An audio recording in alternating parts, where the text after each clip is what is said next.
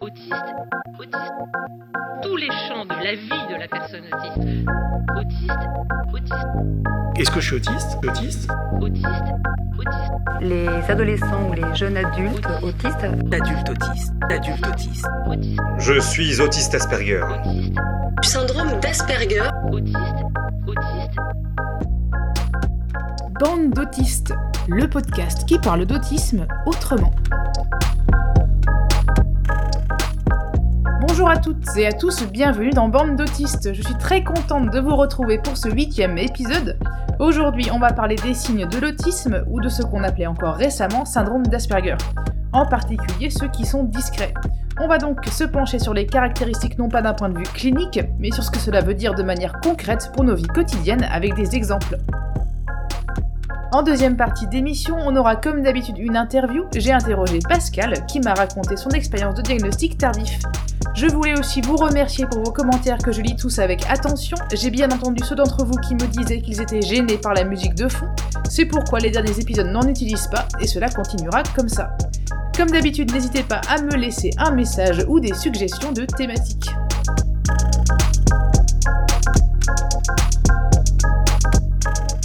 Commençons donc ce point sur les caractéristiques moins visibles de l'autisme. Je me suis dit qu'il était important d'en parler car j'ai un proche qui s'est récemment retrouvé à devoir chercher des listes de caractéristiques et qui n'en a pas trouvé facilement.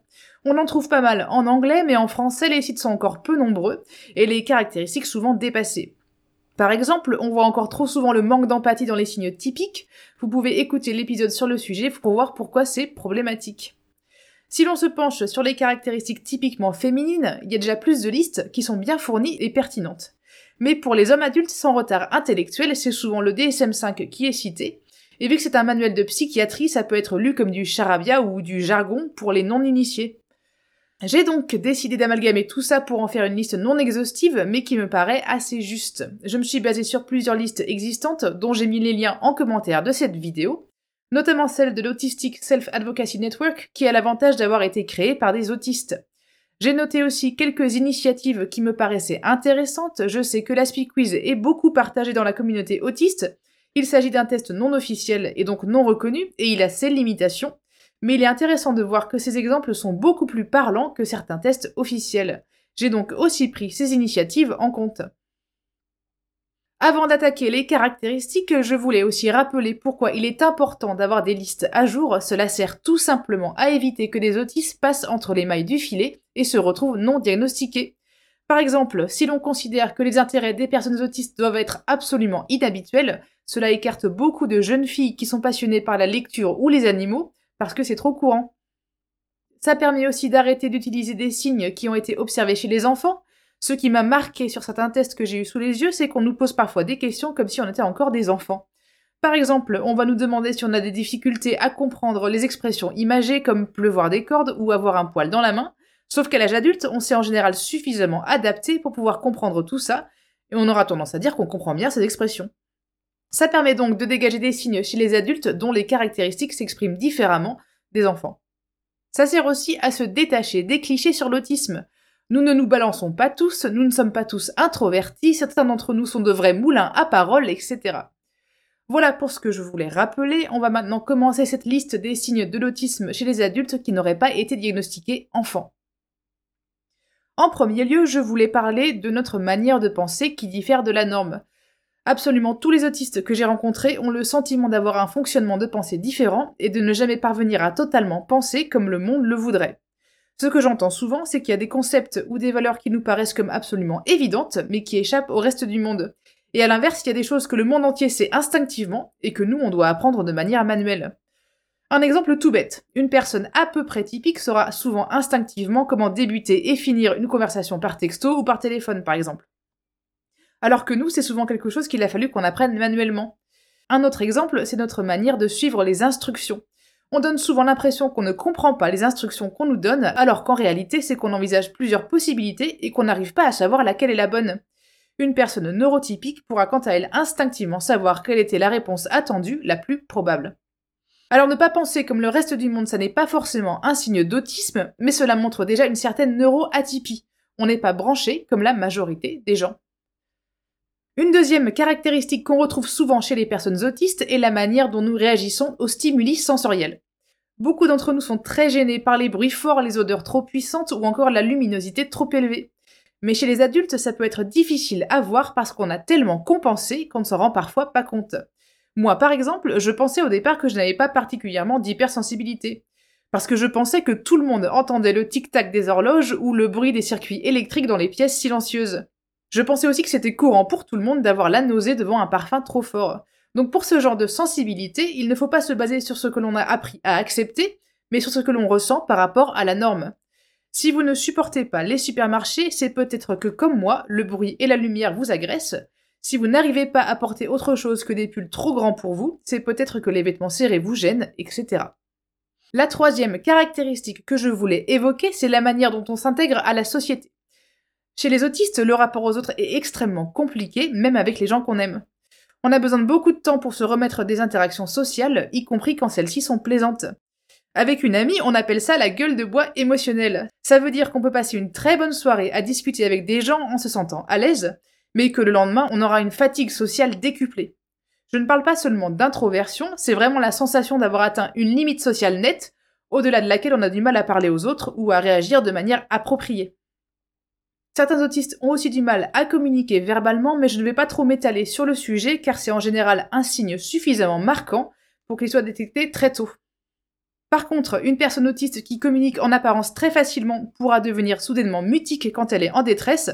Si en cas de dispute vous perdez votre voix et vous ne parvenez plus du tout à prononcer un mot, ça peut donc être un signe. Les adultes autistes qui sont passés en travers des mailles du filet ont également souvent adopté des stratégies d'imitation. C'est-à-dire qu'ils ont tendance à calquer des parties de leur personnalité sur des modèles en les imitant jusqu'à ce que cela devienne partie intégrante de leur manière d'être. Cela rend bien sûr d'autant plus difficile le diagnostic parce que ça n'est pas toujours visible et la personne ne s'en rend pas forcément compte. En quatrième partie, je veux aussi parler de notre manière de nous tenir. Je vais bien sûr préciser qu'être autiste, ça ne se voit pas sur notre visage, et heureusement, mais on peut noter certaines choses. La majorité des proches autistes que j'ai ont des manières de s'asseoir ou de se tenir debout qui sortent du lot. Personnellement, je suis incapable de rester assise plus de 10 minutes normalement sur une chaise. D'autres se balancent légèrement d'un pied sur l'autre quand ils sont debout, d'autres encore ont une démarche particulière qui est très reconnaissable dans une foule. On va aussi s'asseoir par terre parce qu'on trouve ça plus confortable, courir plutôt que marcher parce que c'est agréable, on va marcher sur la pointe des pieds, tourner sur nous-mêmes, etc. Un trait qu'on retrouve aussi souvent, c'est bien sûr la difficulté à regarder les gens dans les yeux, mais ça c'est tellement classique que j'ai à peine besoin de le mentionner. Une cinquième caractéristique que je veux évoquer, c'est la rigidité et les routines. Quand on évoque les routines des autistes, on pense souvent à ceux d'entre nous qui sont obligés de faire les choses exactement dans le même ordre tous les matins, ou qui alignent de manière compulsive les stylos sur leur bureau. Mais dans les faits, ça peut prendre des formes beaucoup moins visibles que ça. Les routines, c'est avoir par exemple une chaise favorite dans la salle d'attente de son médecin et râler intérieurement quand quelqu'un est assis dessus. C'est aussi continuer à prendre un chemin alors qu'on en connaît un plus court, juste parce qu'on est plus familier de l'ancien. C'est vivre un déménagement comme une catastrophe absolue jusqu'à ce qu'on ait trouvé de nouveaux repères. Personnellement, je vois ma rigidité quand on me demande de changer un détail d'un plan que j'avais prévu dans ma tête. Je dois faire un effort conscient pour ne pas rejeter sur le principe le changement, alors même que je vois qu'il est pertinent. Le sixième point qu'il m'a semblé important de mentionner, ce sont les crises autistiques. Encore une fois, on a l'image d'autiste en crise qui se frappe la tête, se cogne contre un mur, hurle, etc. Mais pour ceux d'entre nous qui ont des caractéristiques moins visibles, ça peut être plus subtil que ça. Quelque chose que je remarque en particulier chez les femmes autistes adultes, c'est que souvent nos crises ne sont pas du tout visibles. On va se réfugier chez soi et personne ne sera témoin de nos débordements. Personnellement, j'ai longtemps pensé que je ne faisais pas de crise avant de me rendre compte que les miennes sont très internalisées. Elles sont de l'ordre du shutdown et c'est extrêmement rare qu'elles surviennent devant quelqu'un, même mes proches. Je reviendrai dans un futur épisode sur ce qu'est un shutdown, mais en gros c'est un effondrement silencieux où l'on se retrouve très peu capable de communiquer et où on se replie complètement sur soi. Le septième point qu'il me paraissait important de traiter, c'est notre vie sociale. Beaucoup d'entre nous ont des difficultés pour se faire des amis, garder ses relations ou maintenir le lien lorsqu'on ne voit pas la personne. Souvent, on peut voir une amitié se dégrader et la personne s'éloigner sans qu'on comprenne ce qu'il s'est passé ni ce qu'on a fait pour en arriver là. On peut aussi avoir l'impression qu'on existe toujours à la marge des groupes sociaux et que malgré tous nos efforts qu'on fait pour s'y intégrer, on est arrêté par un espèce de mur invisible qui ne nous permet pas de créer du lien. La conséquence de cela, c'est bien sûr que beaucoup d'autistes adultes sont très solitaires à la fois par choix, mais aussi parce qu'ils n'arrivent pas à faire autrement. En huitième partie, je vais aussi bien sûr mentionner nos intérêts spécifiques. Encore une fois, le cliché de l'autisme, c'est un enfant qui apprend par cœur un plan de métro ou qui a des capacités de mémorisation exceptionnelles. Dans les faits, la majorité d'entre nous ont des passions certes dévorantes, mais plus classiques ou moins visibles. Parfois, nos passions font tellement partie de nous qu'on ne se rend pas compte qu'elles sont là. J'ai une amie qui aime tellement la musique qu'elle n'a pas considéré ça comme un intérêt spécifique, mais comme un besoin vital au même titre que manger, boire et dormir. Nos passions peuvent aussi être masquées par notre travail. Si l'on aime écrire et qu'on est journaliste, le reste du monde trouvera ça normal qu'on puisse passer des heures à taper sur son clavier. Ce qu'il faut retenir, c'est donc que c'est l'intensité de nos passions qui prime et pas nécessairement leur nature. Je vous invite à écouter l'épisode de Bande d'autistes sur les intérêts spécifiques pour en apprendre plus sur le sujet. Enfin, je veux clôturer cette liste des caractéristiques en parlant de la culpabilité que les personnes autistes non diagnostiquées ressentent souvent.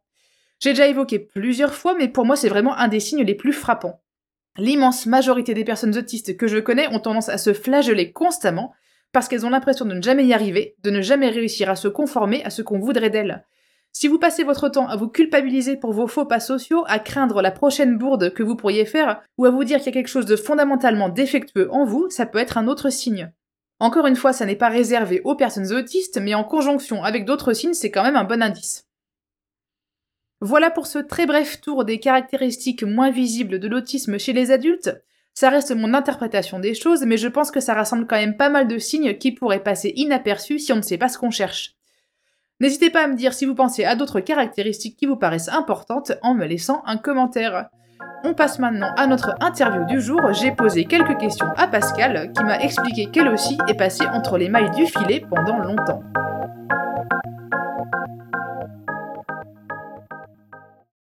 Bonjour Pascal et bienvenue dans Bande d'autistes. Euh, Est-ce que tu peux commencer par te présenter s'il te plaît? Oui, bonjour, je m'appelle Pascal, j'ai 59 ans et j'ai été diagnostiquée euh, officiellement. J'ai reçu le diagnostic du CRA, j'avais 58 ans.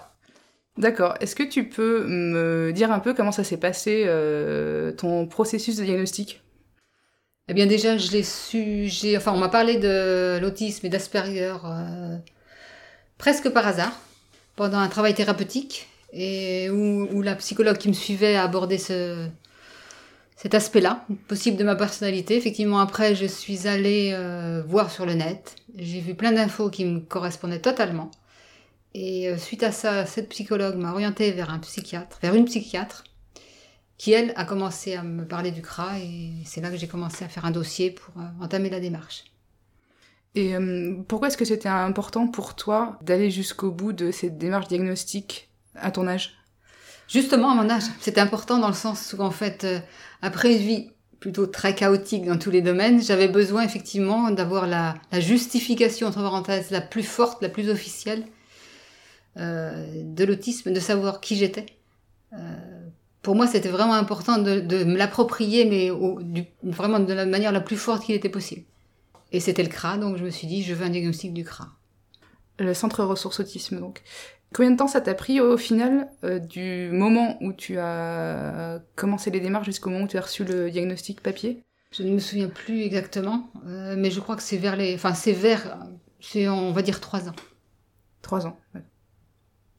Est-ce que pour toi le diagnostic d'autisme ça a répondu à toutes les questions que tu te posais sur toi ou est-ce que ça ça a été partiel? Je, ne suis pas sûre d'arriver à faire le tour de moi. c'est très bien comme ça. Après, fondamentalement, oui, ça m'a été, ça m'a été une bouffée d'oxygène et ça m'a fait, ça m'a permis de comprendre beaucoup de choses de mon passif et de mon fonctionnement. Et c'est vrai que ça a ouvert des portes pour l'après, en fait, à partir du moment où j'ai su. Euh, sachant que je l'ai intégré bien avant le diagnostic officiel, puisqu'en fait, je, la psychiatre qui me suivait m'en a parlé de manière euh, avérée, venant de sa part, euh, donc ça va faire trois ans. Mm. Et euh, tu dis que ça a ouvert des portes. Euh, Est-ce que tu peux en parler un peu plus de ce que ça a permis pour toi depuis? Ben, En fait, euh, j'ai compris euh, des tas de choses de mon fonctionnement que je ne voyais pas ou que je ne percevais pas, ou surtout que je, je mettais en veille, voire dont j'avais honte. En fait, ça a, été, ça a été un assemblage de choses qui m'ont permis de comprendre qui j'étais. Et cette chose-là étant établie, m'ayant apporté un, un, soulagement par rapport à tout mon passif de vie, euh, ça m'a permis en fait de travailler sur autre chose, enfin ce qui s'est fait naturellement, c'est-à-dire que d'autres améliorations dans ma vie ou d'autres perceptions ont pu avoir lieu parce que ça a été établi en fait. Est-ce qu'il y a eu des aspects euh, du diagnostic d'autisme qui ont été difficiles à intégrer pour toi? Non. Non, franchement, été. Alors, le, le- le- la première fois qu'on a abordé ce sujet, enfin ce thème avec moi, donc avec la psychologue, elle m'a parlé d'Asperger. Et moi, tout de suite, j'ai pensé autisme. C'est-à-dire qu'en fait, tout de suite, j'ai intégré vraiment la l'ampleur de ce qu'il y avait derrière, ce mot, en fait. Euh, rien ne m'a semblé compliqué à intégrer. Je crois que j'étais dans une telle, enfin c'était d'une telle évidence pour moi, c'est un tel soulagement par rapport à tout ce que j'avais vécu, tout ce que je percevais, et par rapport à toutes les autres, enfin les toutes les autres, les quelques étiquettes dont on m'avait affublé avant, qu'en fait j'étais, non, j'étais bien, en fait, j'étais très, enfin voilà, j'ai tout pris globalement, mais sans aucune euh, gêne en fait. Hmm. Et euh, quand tu regardes ta vie avant le diagnostic, euh, c'est quoi les éléments qui maintenant te paraissent euh, être des signes évidents d'autisme mais que tu n'avais pas compris comme tel à l'époque?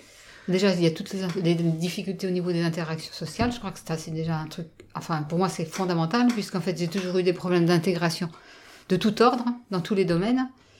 Et j'ai compris ça. J'ai aussi compris qu'effectivement, euh, là, moi, en ce qui me concerne, par rapport aussi à ce que ça apportait, dans mon cas, c'est-à-dire euh, le, le- les tests de OS, du QI et tout, puisque j'ai tout fait d'un coup. Tout ça est arrivé dans, en- dans ma vie en même temps, en fait. Du coup, tu parles de test Waste du QI, tu as eu un autre diagnostic à côté. En même temps, effectivement. Et en fait, tout ça, je l'ai eu à quel... enfin, j'ai eu tout ça à quelques mois d'intervalle. C'est-à-dire qu'en fait, cette double porte, puisqu'on peut, oui, effectivement, parler de double porte, c'est ouverte, enfin, c'est double, enfin, cette porte-là, elle s'est ouverte aussi dans le même temps. Si bien qu'il y a beaucoup de choses de mon fonctionnement que j'ai compris comme provenant soit effectivement de l'autisme dans les fonctionnements autistiques, soit par rapport au QI, en fait. Donc, ça expliquait beaucoup de choses par rapport aux interactions sociales, par rapport à mes, à certaines, à certaines, enfin, à certains fonctionnements que j'avais en moi, en fait. Si tu l'avais su euh, euh, plus dans l'enfance ou dans ta vie de jeune adulte, que- tu penses que ta vie elle aurait été différente dans quel sens? Euh, je ne veux pas penser comme ça. Je n'ai jamais voulu penser comme ça. Parce qu'à mon âge, ça remet tout en cause. Et ça serait terrible. Et moi, je veux pas vivre, je veux pas vivre maintenant en me disant si j'avais, si j'avais. Non. Maintenant, moi, je regarde maintenant et je me dis maintenant, avec le, ce qui me reste à vivre, je veux, je veux vivre en fonction de ça. Mais je peux pas, je peux pas du tout être dans ce processus-là. Effectivement, il y a des tas de choses dans ma vie qui auraient été différentes. Mais fondamentalement, je ne peux pas. Principalement par rapport à mes enfants. Ça, c'est évident. Parce que ça justifie, justifie le fait que je ne veuille pas remettre en cause tout mon passif de vie. Parce que ça veut dire qu'on peut tout remettre en cause. Quand on se dit, mais si j'avais su ça. C'est-à-dire qu'effectivement, j'aurais peut-être, j'aurais certainement fait, eu moins de, d'essais au niveau de, certains emplois qui étaient fondamentalement pas du tout faits pour moi, etc. Peut-être que tout aurait été différent. Moi, c'est pour moi, viscéralement, il est impossible de faire ce travail-là. Mais c'est pas pour ça que je ne fais pas un travail d'intégration. C'est-à-dire que je considère que tout est arrivé comme il fallait. C'est un vrai travail de fond que j'ai fait pour accepter ça, effectivement. Mais sinon, on peut pas vivre. Donc voilà. Donc en fait, moi maintenant, c'est maintenant avec ce que je suis et la suite avec ce que je suis. Et avant, c'est du passif. Et je me suis construite comme ça. Toi. Et du coup, à ton avis, euh, maintenant qu'on on est arrivé à une époque où on parle quand même beaucoup plus d'autisme, en particulier au féminin, en particulier associé euh, au potentiel intellectuel, etc., à ton avis, qu'est-ce qu'il faudrait faire pour que des profils euh, comme le tien soient détectés plus tôt? J'espère qu'ils le sont. Enfin, j'espère qu'ils le sont. C'est vrai que c'est pas forcément le cas. Euh, après, ben, peut-être plus prendre en considération les difficultés des gens. C'est-à-dire les regarder en tant que personne et en prenant, en prenant en compte vraiment leurs euh, leurs problèmes plutôt qu'en essayant de les caser quelque part à droite ou à gauche pour que ça passe en fait. Le problème, je pense, c'est qu'en fait, on ne regarde pas vraiment les gens. C'est-à-dire qu'en fait, on se dit mais ça va passer. Bien sûr que ça passe. Ça va passer, c'est-à-dire? C'est-à-dire qu'en fait, en- à un moment ou un autre, cette personne elle va réussir à s'intégrer à droite, à gauche. Bon, il y aura peut-être un peu de flottement dans sa vie, mais ça va le faire. Alors qu'en fait, non, fondamentalement, moi, c'est ce que j'ai fait pendant toute ma vie. Et le résultat, c'est qu'en fait, rien n'a jamais fonctionné. Et si effectivement, sans dans, un, dans une rétrospective, il y avait des choses qui avaient été établies avant, effectivement, on prendrait mieux en compte les gens et on comprendrait peut-être mieux comment ils fonctionnent. Et c'est ça peut-être qui manque actuellement. C'est qu'en fait, les gens, on veut, les, on veut les mettre absolument dans des endroits pour que ça fonctionne, que ça ne dépasse pas. C'est, je crois que le problème, il est là, en fait. Oui, en fait, ce que j'ai remarqué, c'est que souvent, quand on prend en compte l'autisme, euh, c'est dans un but d'intégrer les gens, Oui, de lisser. oui. Et en fait, si ça marche pas, c'est bien pour une raison, c'est, que C'est- pas on n'est pas fait pour. Mais non. Et si on n'est pas fait pour, ça va juste Voilà. nous rendre malheureux. À la limite, on pourra caboufler, mais à un coup psychologique euh, Bah, je pense qu'en fait, si la société acceptait qu'il y ait des gens qui fonctionnent différemment et, d'essayer- et que si elle acceptait d'en tirer parti au mieux pour la société, mais aussi surtout pour ces personnes-là, je pense que ce serait beaucoup plus profitable pour tout le monde, en fait. Et ça, ça ne se fait pas, c'est faux. Ça ne se fait pas du tout, du tout actuellement. C'est-à-dire qu'en fait, il faut que les gens rentrent dans, le, dans un processus. On ne demande pas à la société de- d'essayer d'ouvrir. hein. Et euh, vu qu'on parle d'autistes euh, visibles, est-ce que il y a des figures connues autistes qui t'ont particulièrement marqué? Pas fondamentalement, non. Non, pas fondamentalement. Après, je pense qu'en fait, euh, je pense qu'après, euh, je suis. euh, je pense que. Je pense qu'en fait, j'étais dans une, dans une telle acceptation, enfin, dans le sens où c'était tellement une évidence. Après, je vous dis quand même, plus de cinq décennies de galère, que je, je n'ai pas besoin d'avoir de. Enfin, je n'ai pas besoin de référencement, en fait. C'est-à-dire que j'ai, comment dire, j'ai un bagage de vie suffisant pour, pour, pour pas avoir besoin de, de chercher des, ouais, euh, je sais pas comment dire ça, des critères, enfin, etc. Des modèles Des modèles. J'ai- pas besoin de ça, non. En plus, c'est mon fonctionnement propre, je pense. Je, je suis pas trop dans un fonctionnement de chercher des modèles. dans, dans, de règles, non. Dans ma vie en général, je pense que non. Euh, Je vais aussi te poser des questions que j'ai posées un peu à tout le monde. Dans ton fonctionnement euh, euh, purement autistique, euh, qu'est-ce que tu trouves le plus plaisant au final? Je crois que je peux dire après, même si, même si c'est faux, c'est pas si simple que ça. Je pense au départ, mais parce que j'avais d'autres euh, comorbidités qui, qui, ça- sont ajoutées, enfin qui sont parties. Euh, je pense qu'en fait, un des avantages, entre parenthèses, c'est qu'on on accepte, parce que je dis, je pense pas qu'on la vive si bien que ça, foncièrement, mais je pense qu'on accepte beaucoup plus la solitude que beaucoup de gens. Après, je pense fondamentalement que c'est pas pour ça qu'on on est forcément bien, mais ça nous, il y a une, enfin, il y a une certaine, euh, il y a un certain, man- un certain calme en fait. Je pense que c'est peut-être l'avantage. Et qu'est-ce qui est le plus compliqué? Oh, je pense que c'est les interactions sociales. C'est-à-dire qu'en fait, avoir quand même beaucoup, beaucoup de mal avec à communiquer. C'est pas communiquer, c'est en fait à, à maintenir des contacts, euh, à entrer en relation, même sur la durée avec les gens. Ça, ça je pense que c'est le plus compliqué en fait. C'est-à-dire à sentir tout le temps, constamment un décalage en fait. Et le- ce côté un petit peu incompréhension, dans le sens où alors, euh, je ne sais pas si c'est l'autisme, si c'est le QI, enfin tout ça. Euh, c'est-à-dire qu'en fait, euh, dans un dialogue et tout, euh, ne pas forcément savoir si on a bien compris. Hmm. Ça, pour moi, c'est quelquefois c'est compliqué. C'est-à-dire après brasser les choses dix mille fois pour savoir si c'était cette version ou l'autre qui était la bonne. Oui, ça c'est extrêmement Ça, fatigant. ça, ça, c'est fatigant. Hmm. Ce qui fait isoler aussi. Est-ce que tu peux me parler de ce, que, ce qui serait ta plus grande passion? Oui, l'art, la création. voilà. Donc, euh, plastique, de toutes sortes. Euh, au niveau de la création plastique, l'écriture, j'adore écrire aussi. Voilà.